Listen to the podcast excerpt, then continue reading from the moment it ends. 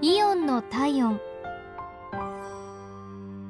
今日はイオン板橋店のお客様からのお便りです。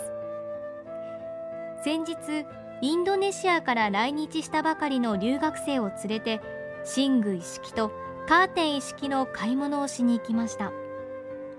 その日は短い時間しかなかったんですが店員さんに必要な商品の場所を教えていただいたほか布団やカーテンなど留学生の部屋に必要なものを予算内でご提案いただいたり買い物が終わった後もタクシー乗り場がどこにあるのかも教えていただいたり本当に助かりました。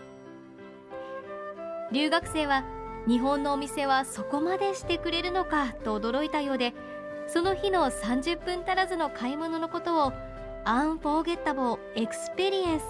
忘れられない買い物だった。としきりに感動していました。日本のサービスを誇らしく感じました。ありがとうございました。